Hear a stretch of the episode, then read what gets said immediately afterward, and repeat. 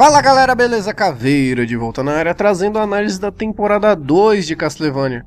Lembrando que eu já fiz um vídeo quando saiu a primeira temporada, então se você não viu ainda, vai dar uma conferida lá, porque eu falo vários pontos técnicos e dados, referências e blá blá blá da franquia de jogos, tá tudo lá. Então confere, tá massa demais. Nesse vídeo, basicamente eu vou falar os acontecimentos da segunda temporada. Lembrando que eu fiz até uma enquete na aba comunidade, perguntando se vocês preferiam um vídeo com todas as temporadas de uma vez só ou um vídeo de cada temporada. E aí o pessoal preferiu que fosse um vídeo para cada temporada. Então, sendo assim, eu vou fazer esse vídeo da segunda temporada, depois um da terceira e depois o da quarta temporada. Lembrando que se você está assistindo esse vídeo e não é inscrito no canal, inscreva-se. Isso vai me ajudar muito. Ativa o sininho para sempre saber quando tem vídeo novo no canal, inclusive agora que eu vou fazer essa série aqui de vídeos de Castlevania. Se quiser dar uma super força pro canal, torne-se membro. E é isso aí. Sem muita enrolação, bora lá! A partir da segunda temporada, Castlevania acaba tendo um modelo bem ao estilo de Game of Thrones, com inúmeros núcleos de personagens que se desenvolvem de maneira independente e por vezes interagindo entre si.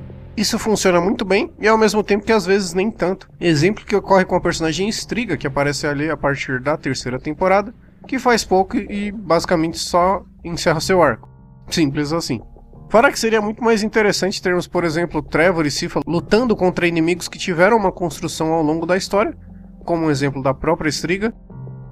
Os núcleos acabam por vezes ficando distantes demais entre si, e isso meio que joga um pouco contra a série, fazendo com que alguns atos e decisões sejam apenas válidos para aquele núcleo. Exemplo do núcleo da Carmila, Hector e Isaac, que tem pouquíssimas interações com o Trevor, Sifa e Alucard. Mas enfim, ainda assim são ótimos personagens o que acaba não sendo nem de longe ruim acompanhar cada núcleo em separado. Outro ponto vai no direcionamento escolhido. Como eu falei na minha primeira análise, Castlevania é feito primeiramente direcionado ao público ocidental e possui uma grande carga de linguagem, inclusive humorística de estilo ocidental. Não me surpreende ver fãs revoltados querendo rasgar o cu porque ai, mas o Alucard, o Trevor e a Sifa não são assim nos jogos. São linguagens e culturas diferentes. Pode parecer até coisa de apaziguador, mas nenhuma delas está errada. Uma pessoa que não é tão familiarizada com os games provavelmente vai curtir, até porque é muito boa essa adaptação. Outra coisa, é uma adaptação, né? O Alucard, por exemplo, não tem, nem deve ser uma transcrição exata do que ele era nos games. Isso mesmo tendo muito dele aqui. O que muitos fãs fervorosos de Castlevania, franquia essa que se não fosse a série, cara, ia estar tá basicamente esquecida pela Konami, fazem parecer que a série é um lixo por não adaptar cada vírgula dos games. Coisa que não é. O fato de não ter uma linguagem que te agrade não torna algo ruim. E cara, na moral, fã é um tipo de ser insuportável. Eu cheguei a ler um maluco reclamando que a Cifa podia usar magias loucamente sem precisar gastar mana aqui na animação. Puta que eu pariu, né? É uma série de entretenimento. É fictício. Mas o cara quer seriedade. Inclusive falando de magia, olha que coisa, né? Mas toda essa revolta vai de encontro à dificuldade de se adaptar um livro, mangá ou mesmo jogos para obras audiovisuais. Porque essas mídias sempre serão infinitamente mais ricas em detalhes e possuem mais tempo para executar as coisas. É possível descrever muito mais em duas páginas de um mangá ou de um livro do que em um episódio de 20 minutos. Mas vai explicar isso pro Ulisses da Wiki do Castlevania. de qualquer maneira, é notório que a animação vem em um crescente absurdo, tanto a fluidez quanto os detalhes. Que vão desde os cílios da Cifa até os belíssimos cenários e efeitos visuais das magias e ataques. São coisas espetaculares demais. Além disso, todas as coreografias, mesmo que por vezes repetitivas, são muito boas e entregam lutas bem marcantes e empolgantes. A trilha sonora traz diversas referências às trilhas dos games, mas de maneira geral é muito boa e climatiza muito bem os acontecimentos da animação. Ou então vamos com os acontecimentos da segunda temporada. Lembrando que parece meio óbvio, mas teremos spoilers nesse vídeo, então se você ainda não assistiu a segunda temporada e nem o meu primeiro vídeo, assiste lá e depois cola aqui. Belezinha? Na segunda temporada a gente tem a escalada do Draculino para colocar o mundo todo de joelhos por causa da morte de Lisa Tepes pelas mãos da igreja. Aqui já temos uma explicação mais aprofundada de que a Lisa pediu ao Drácula que viajasse pelo mundo para ver como as pessoas precisavam dos conhecimentos seculares dele. Coisa que a própria Lisa começou a ter mais êxito ao ajudar as pessoas graças aos conhecimentos que o Drácula possuía. É interessante porque eles buscam frisar bastante que o Drácula, antes de qualquer coisa, era um estudioso de todo tipo de ciência, o que dá um valor muito maior ao personagem aqui no universo da série. Nessa temporada temos a inserção de vários personagens novos que irão ser de grande importância para o andamento da história. Os mestres de forja Hector e Isaac e a vampirona tesuda Carmila. Hector e Isaac que acabam gerando bastante repulsa aos outros vampiros por serem humanos na corte e serem conselheiros diretos do Drácula. Fato esse que faz a Carmila crescer os olhos e uma oportunidade de conseguir poder. Esses personagens vão ser desenvolvidos a partir das próximas temporadas, das temporadas seguintes, né? E os destaques, como eu falei, para Carmila, personagem muito interessante, que acaba revelando ter conseguido seus exércitos subjugando homens velhos, loucos e infantis, coisa que ela julga o Drácula ser também. É interessante que eles dão a personagem essa faceta quase que de uma feminazi, entre aspas, que julga os homens como criaturas inferiores que têm tudo de mão beijada e por mais cruéis que sejam, não passam de crianças desorientadas. A parte legal sobre isso, e que se conclui com o final da série, que eu vou destacar na análise da quarta e última temporada, mostra que ela acaba sendo tão insana quanto esses homens que ela despreza. Godbrand, que acaba sendo inserido, mas até por ter aquela personalidade de tiozão do churrasco, acaba não fazendo grande falta quando Isaac dá cabo da vida dele. Na real, a função dele serve muito para demonstrar, utilizando um personagem, do quão descontente estava a corte do Drácula em sua postura de apenas querer aniquilar a raça humana e não em criar uma supremacia vampírica. E também mostrar a lealdade cega de Isaac, já que o ferreiro elimina ao ter a constatação que Godbrand poderia trair o Drácula. Isaac e Hector, os mestres da forja, têm personalidades bastante distintas, sendo que Isaac sempre foi muito mais focado em, em servir cegamente Drácula, enquanto Hector foi bem mais conflitante desde o princípio, e esse é o ponto de ruptura que inclusive a Carmila usa para romper a corte do Drácula, usando essa indecisão do Hector e assim tentar como as outras vezes conseguir subjugar um velho louco. Essa temporada basicamente trabalha com dois núcleos de personagens, o da corte do Drácula e com Trevor, Sifa e Alucard, que se uniram na temporada passada. Da parte do Drácula, uma coisa que fica bem clara desde o princípio aqui é que ele não busca apenas a vingança, ele busca basicamente a autodestruição. E de todos os vampiros, porque ele percebeu que perder a Lisa foi algo extremamente irreparável. Tanto que até o Alucard diz a ele que essa é a carta de suicídio mais longa da história. Ele inicialmente, no alto do ódio e do rancor, decidiu lançar essa cruzada contra o mundo. Mas ele mesmo sabia que nada disso daria certo. Unir os mais poderosos vampiros do mundo traria conflitos internos, coisa que ele previu e, sinceramente, não se importou. E com certeza, tentar eliminar a humanidade faria com que uma hora ou outra a própria humanidade se ergueria contra ele. Então, de fato, ele só buscava a autodestruição. Tanto que não havia planos de guerra claros. Basicamente era só causar o caos para através disso conseguir finalmente seu objetivo. É muito claro para mim, e isso fica bem explícito no primeiro episódio, que Lisa Tepes foi alguém extremamente importante para o Drácula. Vale destacar que ele era o Conde Drácula há muito tempo, e se levarmos em conta a história dos jogos, ele teria tocado o terror no mundo, inclusive já teria enfrentado Leon Belmonte nessa altura da história. E levando em conta também que o Leon é um personagem bastante citado aqui. Sendo assim, o amor que a Lisa mostrou não só por ele, mas pela humanidade fizeram o Drácula perceber que o mundo era mais do que ele via, com a ótica de um vampiro. Ela deu a ele uma nova perspectiva de mundo. Fato esse que faz com que ele fique tão revoltado quando a humanidade que ele tanto ajudou acaba matando, por pura ignorância, alguém tão bondoso e altruísta quanto era a Lisa. Quando a sede de vingança baixa, ele finalmente percebe que não teria mais sentido existir um mundo sem ela. Tanto que diversas vezes ele diz estar cansado do mundo, do universo vampírico e de estar longe da sua amada. Eu particularmente gosto muito dessa questão porque é um prisma muito mais amplo do que simplesmente um vampirão poderoso que perdeu a amada. Drácula estava preso em uma jaula que ele ajudou a construir. Ele estava cansado de criaturas como a Carmila, cansado de humanos medíocres que por ignorância acabam atacando alguém que só estava ajudando. Cara, é sério, isso não te lembra nada, não parece até qualquer história de alguém que lutou tanto para chegar a um lugar e quando chega vê que não é nada disso. Existe sim aqui em Castlevania essa metáfora de que a glória, o poder, o dinheiro e a fama não são tudo. Que às vezes uma coisa simples como o amor, simples e verdadeiro, pode dar uma nova perspectiva à vida isso é de fato aquilo que deveríamos procurar. Tem uma frase na série Vikings, do Ragnar, que diz que o poder é muito perigoso porque ele atrai os piores e corrompe os melhores. A primeira parte se aplica muito aqui.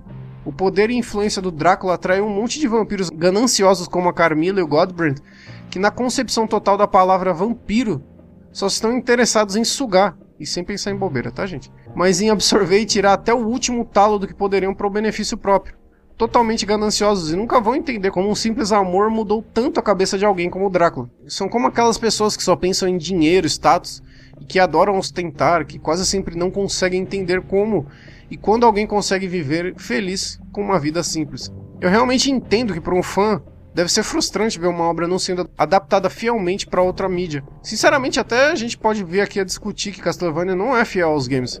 Mas dizer que é ruim, sinceramente, é ignorar toda essa abordagem que eu acabei de descrever, ou mesmo toda a parte técnica de Castlevania. Não tem muito o que negar, porque Castlevania é a melhor adaptação de um jogo que a gente teve em anos. Dizer que é ruim é apenas porque a série não aborda temas ou usa uma linguagem diferente da dos jogos é no mínimo ignorância e infantilidade, desculpa, na moral não gostar por motivo X ou Y é a coisa mais natural do mundo, mas daí querer comparar com Death Note ou Cavaleiros do Zodíaco Remake, por exemplo, não dá, né? É forçado demais a barra. Focando no trio de protagonistas Trevor, Alucard e Sifa, temos uma busca ao Forte Belmont, lugar que tem armas e artefatos mágicos miraculosos destinados a combater criaturas pecaminosas de Satanás. Vale o destaque para as interações e a química que existe entre os três personagens, que é muito boa, e muito disso se deve aos dubladores Richard Armitage, que fez o Trevor, ele que fez o Thorin ali de Hobbit, né, o personagem mais conhecido, James Callis pro Alucard, teve algumas participações em Battlestar Galactica, e Alejandra Reynoso, como Sifa. Ela só fez basicamente trabalhos de dublagem, mais conhecido ali no Clube das Winx, mas enfim. As interações deles e isso ao longo das próximas temporadas tem sempre muitas piadas envolvidas, que eu particularmente curti muito. Como mencionei não só aqui, mas também no meu primeiro vídeo, seguem a linha ocidental que pode não agradar uma parcela do público. Na minha opinião, o humor é uma ciência exata. Se faz alguém soltar uns ha-ha-has, uns kkks, é porque é engraçado. Seja qual for a linha, ocidental, oriental, extraterrestre, foda-se. Sobre essa incursão no Forte Belmont serve para trazer algumas informações interessantes, como por exemplo várias referências ao Leão Belmont, primeiro Belmont a confrontar o Draculino, e fato que me leva muito a crer na possibilidade de termos uma adaptação do Arco do Leão, posteriormente, né? E essa é uma história que ocorre ali no game Lament of Innocence, mas enfim, a gente já teve até a confirmação que o próximo anime, a animação de Castlevania, focará no Richter, quem sabe futuramente, né? Além disso, o lendário chicote Morningstar, essa que é a arma tradicional dos Belmonts e possui um poder absurdo de explodir os cramunhão que levam a cacetada dele. Além disso, outros inúmeros detalhes que servem para dar bastante personalidade e enriquecer o trio de protagonistas, como por exemplo o fato dos Speakers, a tribo da qual a Sifa faz parte, de não escreverem seus conhecimentos para evitar a ira de Deus, algo que ocorreu ali na Torre de Babel, como ela própria cita ou mesmo o estado de melancolia que o Alucard se encontra, e até mesmo o motivo da atitude infantil do Trevor, que acabou se vendo sozinho no mundo a partir dos 13 anos de idade. A vaca vai pro brejo quando a Carmila convence o cabaço do Hector a induzir o Drácula a mover o Castlevania para Breila, com a desculpa de que por ser uma cidade portuária, eles conseguiriam eliminar as frotas marítimas e qualquer rota de fuga dos seres humanos do país. O que não passa de uma mera desculpa, já que as tropas dela estavam esperando o castelo surgir em Breila. Enquanto isso, a Carmila ordena para que o Hector envie criaturas da noite para eliminar Trevor, Alucard e Sifa. A série se utiliza de uma narrativa bastante dinâmica, sendo assim mostrando vários acontecimentos intercalados. Fica bem dinâmico mesmo, não deixa a peteca cair. sendo assim, temos os combates dos exércitos de Carmila intercalando com as batalhas no Forte Belmont, onde temos Sifa e Alucard buscando meios de trazer o castelo para perto deles e Trevor lutando contra as criaturas do Beelzebub. Tudo combina com o final quando Sifa consegue trazer o castelo para próximo ao Forte Belmont, fundindo as engrenagens, o que explica o fato do castelo não conseguir mais se, se mover depois disso e nem desaparecer também, né? O que frustra os planos de Carmila. Acaba transformando o Hector na putinha dela. E após salvar o Isaac, o Drácula entra em combate contra Trevor, Sifa e Alucard. Sobre a luta, a gente tem o melhor combate apresentado até aqui. É realmente primorosa toda a sequência, com uma coreografia muito bacana e com momentos bem variados, em cenários variados. É bem dinâmica, é bem foda a luta mesmo. Existe um certo direcionamento que leva o Alucard a ter mais importância nessa luta, mas a Sifa principalmente tem um papel bastante importante também, utilizando de suas magias, sem gastar mana, como disse um amigo anteriormente. Já o Trevor tem uma participação relativamente pequena na luta. Isso se deve, é claro, para explorar todo o drama da luta do pai contra o filho, que além de ser um confronto cruel, já que temos, como eu falei, um pai e um filho se confrontando, coloca toda a questão da visão de mundo que separa os dois. E além disso, como a Netflix deve levar a franquia aqui por alguns anos mais, inclusive como eu falei, confirmando que o próximo Castlevania foca no Richter Belmont, que é a história mais próxima ao Symphony of the Night Castlevania é esse que tem o Alucard como seu protagonista, então provavelmente eles focaram bastante nisso para ter um pouco mais da trama e para ter um pouco mais do drama mesmo desse confronto abordado quando eles forem adaptar o Symphony of the Night. A batalha chega à sua conclusão quando Drácula e Alucard levam um confronto até o quarto de criança do Alucard, e temos uma cena bastante forte e triste mesmo já que o Drácula percebe o ponto em que ele chegou, até quando ele diz a frase eu tô matando o nosso garoto, mostra como a vingança dele chegou a um ponto tão absurdo que ele estava matando o símbolo do amor dele e da Lisa. Nisso ele se desarma completamente e o Alucard acaba perfurando o peito do pai, e logo em seguida o Trevor corta a cabeça do Drácula, dando fim ao seu reinado de terror. A cena em si do Drácula se desfazendo em cinzas e avançando em direção ao Alucard de braços abertos, dando a ele uma impressão que ele iria, iria atacar o Alucard, né? Tanto que é por isso que o Trevor acaba decepando a cabeça dele. Mas na minha visão, o Drácula meio que queria quase que dar um último abraço no filho dele. É realmente uma cena muito forte, muito impactante. E por fim, ele consegue a redenção que queria através da morte. Porque afinal de contas, a vida já não fazia mais sentido após a morte de sua amada. A pessoa que lhe deu tanto sentido para enxergar o mundo de uma maneira diferente e até acreditar no ser humano. Como conclusão, temos o Alucard ficando de guarda tanto do Castlevania quanto do Forte Belmont, Sifa e Trevor seguindo viagens juntos e agora como um casalzinho, e a Carmila capturando Hector para usá-lo em seu benefício próprio. O Isaac consegue ali no final também ganhar forças para inicialmente se vingar do Hector pela morte do Drácula. Né? A segunda temporada ela tem um final tão melancólico e bonito ao mesmo tempo, já que a gente tem um Alucard sentado em seu quarto de criança, vendo os espectros do seu passado, em que ele era criança, brincando com sua mãe. Após isso, ele se desfaz em lágrimas, vendo que apesar de ter atingido seu objetivo de parar a guerra iniciada por seus pais, os danos eram irreversíveis e irreparáveis. Essa cena tem uma questão muito interessante no que diz respeito a tudo que o Alucard perdeu. Sendo ele na época uma criança, ficou à mercê tanto do seu pai quanto da humanidade e se viu uma realidade onde a melhor saída era enfrentar aquele que o mais amou. Não é uma metáfora, não é metalinguagem nem porra nenhuma é de fato a constatação de quando a vida pode ser cruel e nos colocar em situações sem uma solução razoavelmente boa, e que como certos indivíduos estão presos na realidade que os cerca, sem ter de fato uma resolução que seja de fato boa. É inegável que a segunda temporada de Castlevania traz um ápice do ponto de vista de trama e roteiro muito marcante, porque afinal de contas a gente tem a conclusão do confronto contra o Drácula. E tudo que viesse depois seria muito difícil de superar isso. Eu mesmo acreditava que eles iriam prolongar mais o confronto por mais algumas temporadas, mas como deu para perceber, a intenção em criar núcleos de personagens que existem um independente do outro faz bem ao ponto de vista da continuidade da série. Diferente de se fosse escolhido um estilão de jornada, apenas acompanhando os protagonistas e tudo mais.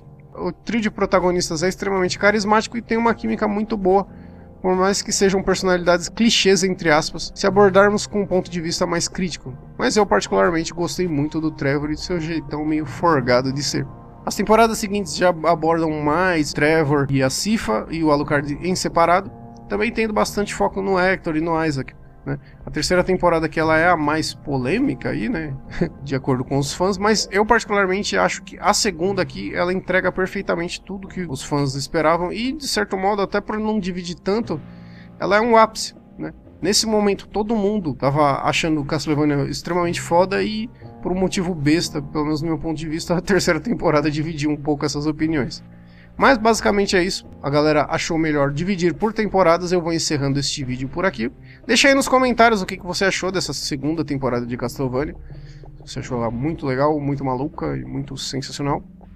Se gostou do vídeo, dá aquele joinha maroto. Se estiver assistindo o vídeo e não é inscrito no canal, inscreva-se. Você vai gostar, você vai se divertir e você vai se apaixonar. Eu vou ficando por aqui. Um grande abraço e um grande beijo a todos. Falou, tchau, tchau. Uhul!